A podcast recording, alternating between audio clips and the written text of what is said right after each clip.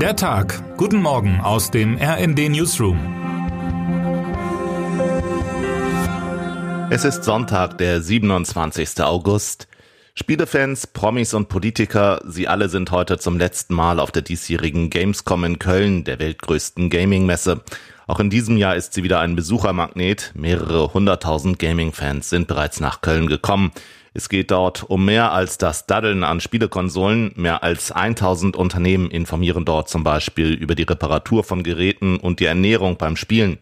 Profis, die mit dem Zocken ihr Geld verdienen, stellen ihr Können auf Bühnen unter Beweis.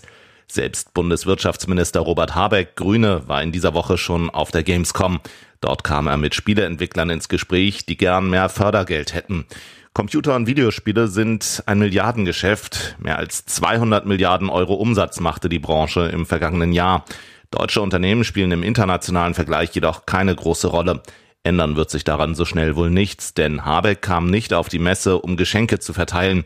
Alle müssen sparen, sagte er. Der Finanzminister zwingt alle, jetzt überall weniger Geld auszugeben.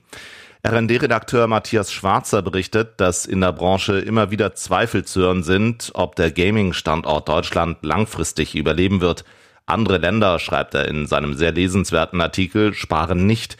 Rund 4300 Kilometer Luftlinie von Köln entfernt, mitten in der Wüste Saudi-Arabiens, arbeiten Bagger derzeit an einem Bauprojekt, das alles, was in den Kölner Messehallen passiert, in den Schatten stellen dürfte.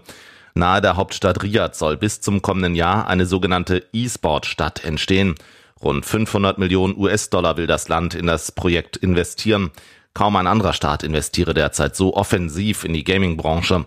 Fachleute sehen dies kritisch, erklärt Schwarzer, denn Saudi-Arabien könnte schon bald anfangen, die Handlungen in den Spielen zu beeinflussen. In Zukunft rettet also vielleicht die saudische Armee die Welt.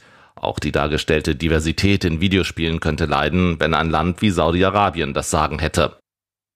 Wo ist Nessie? Es ist die größte Suchaktion seit Jahrzehnten. 200 Monsterjägerinnen und Monsterjäger hoffen am Loch Ness darauf, das mysteriöse Seeungeheuer zu sehen oder zu hören. Nun, Nessie zu finden, das wäre was, sagt Paul Dixon vom Loch Ness Zentrum meiner Kollegin Hannah Scheibe. Aber das muss nicht das ultimative Ziel sein. Vielleicht geht es mehr darum, Antworten zu finden. Wir möchten außerdem eine neue Generation von Nessie-Jägern inspirieren.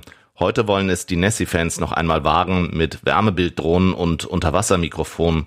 So groß und modern war eine Suchaktion bisher angeblich noch nie.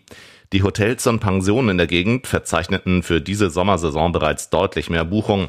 Wie viele Regionen leiden auch die Highlands unter den Auswirkungen des Brexits und den gestiegenen Lebenshaltungskosten.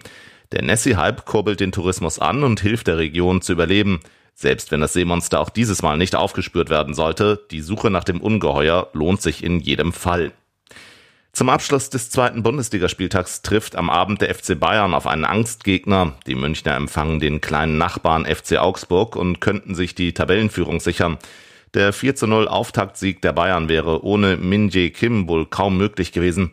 In seiner Heimat Südkorea ist er längst ein Star, wie RD-Korrespondent Felix Lill berichtet. Dort wird sogar spekuliert, ob Kim zum größten südkoreanischen Fußballstar der Geschichte werden könnte. Erstmals wird auch der berühmteste Neuzugang, Starstürmer Harry Kane, in der Bundesliga vor heimischer Kulisse in München auf Torjagd gehen.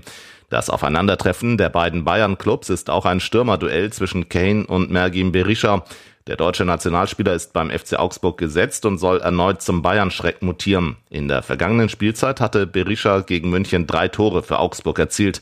Ob die Erfolge in dieser Saison weitergehen oder die Rekordinvestition in Kane sich gegen Augsburg bezahlt macht, erfahren wir heute Abend ab 17.30 Uhr. Termine des Tages.